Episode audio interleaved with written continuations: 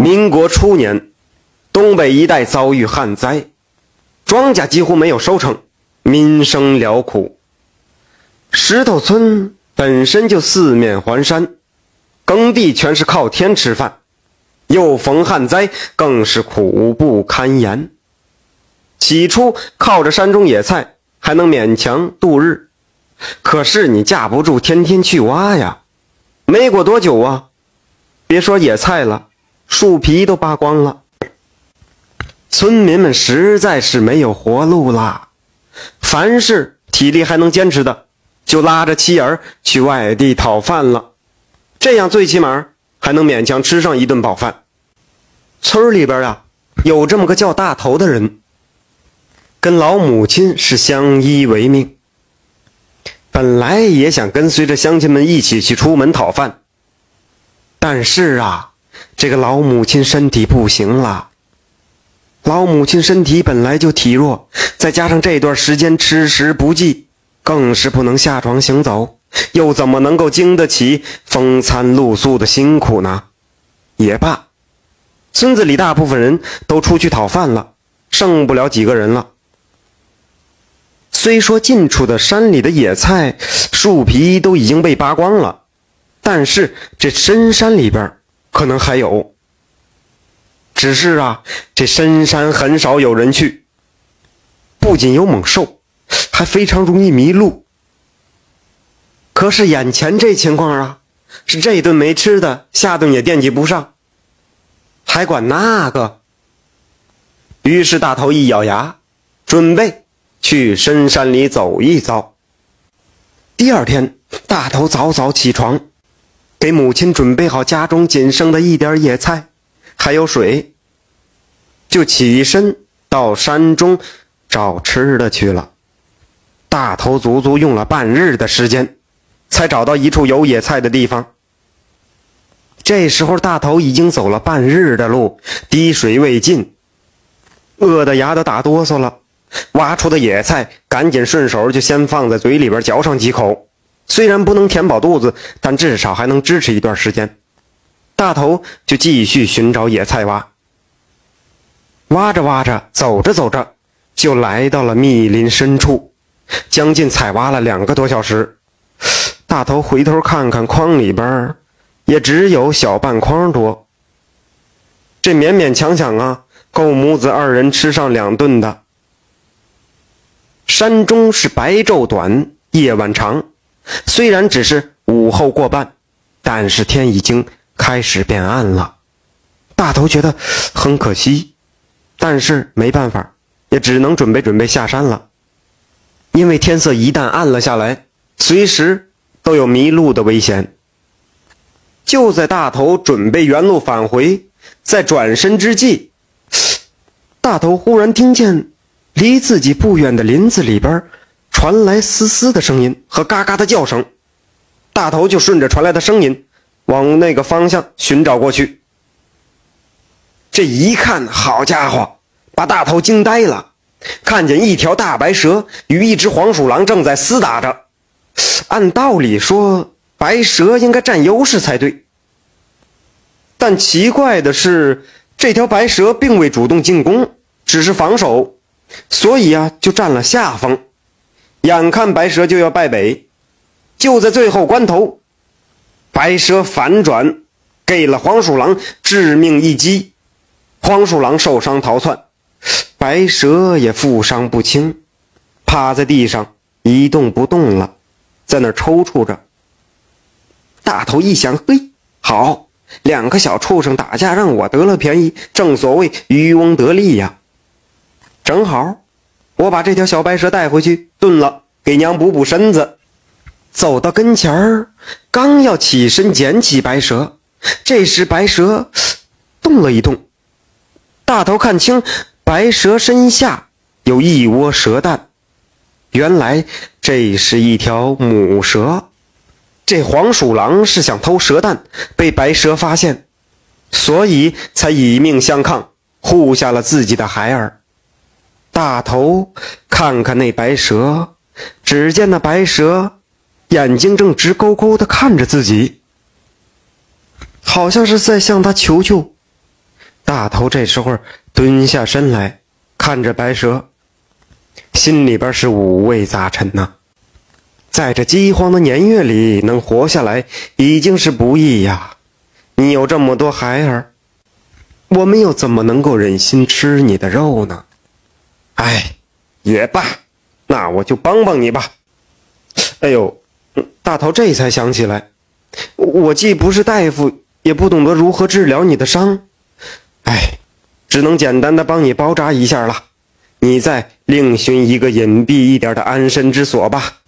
大头想到这儿，撕下自己衣服身上的一角，将白蛇受伤的地方用布包扎起来，又在附近寻了一个隐蔽处，将白蛇与白蛇身下的蛇卵一并放入隐蔽的洞中，碎碎念念的：“哎呀，我能帮你的就这么多了，剩下的呀，只有听天由命了。”大头回到家中，已是深夜。母亲见大头这么晚才回来，不免有些心疼，便不再放心大头去深山里边挖野菜了。他对大头说：“村里边大部分人都出去讨饭了，近处山林的野菜呢，也能勉勉强强支撑一下。虽然不能吃饱，但也不至于被饿死。因为这漫山遍野的野菜也在见天生长着。”养活整个村子那是不可能，但是养活这么几口子人还是没问题的。艰苦的日子一天天过着，可是，在月底的时候，大头家中突然发生了一件怪事儿。什么怪事儿啊？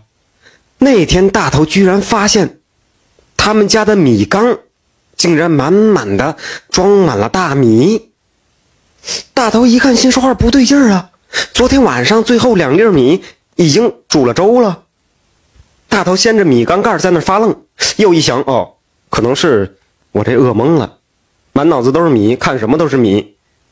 于是大头揉了揉眼睛，再一睁开眼睛，嗯，这米还在。大头还是不敢相信，就用手打在了自己脸上，哎呦，还挺疼。哎，也没做梦啊。他抓起一把，大喊大叫的。就去告诉他娘了。一开始他娘也吓了一跳，心说话完了，坏了，我这儿子饿疯了。但是，一看见满满的一缸白花花的大米，也疯了。哎呦，把这娘俩高兴的哟。母子二人这个回过神来，开始琢磨了：这米它是哪儿来的呢？难道是你隔壁王叔叔送来的？这也不对呀，村子的乡亲都是饱一顿饥一顿的，哪还有这么多粮食送人呢？大头就宽慰道：“说娘，咱们先吃着，我到村里边再打听打听，看看是不是有人讨饭回村了，并带回了很多粮食。保不齐呀，一家给发了一缸。”大头吃过早饭后，就来到了村中打探。是不是谁们家出门讨饭，有人回来了？可是打探了半天，也没有听说谁们家回来了。这母子二人就更加奇怪了。可是啊，过了几天，更奇怪的事发生了。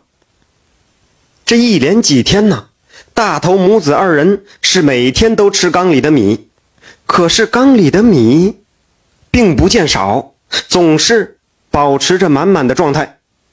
母子二人一商量，就琢磨出来一个最简单的办法怎么着啊？守夜，哎，不睡觉了。我在这守一夜，看看到底是怎么回事那到底是不是王叔叔给送来的？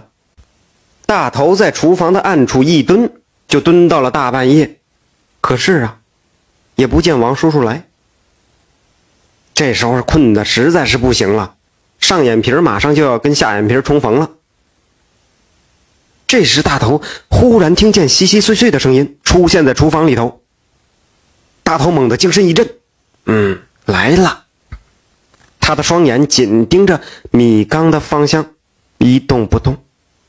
只见米缸前出现一条白蛇，仔细再一看呢，大头心中明白了大半。哦，这不是那天我在深山里边救下的那条白蛇吗？大头惊讶之下，碰到了旁边的木柴，白蛇受惊了，急忙爬走。出门前，蛇头向大头藏身的方向瞟了一眼，像是看见他了似的。说来也怪，大头这时候迷迷糊糊的，就倚靠着柴堆旁睡着了。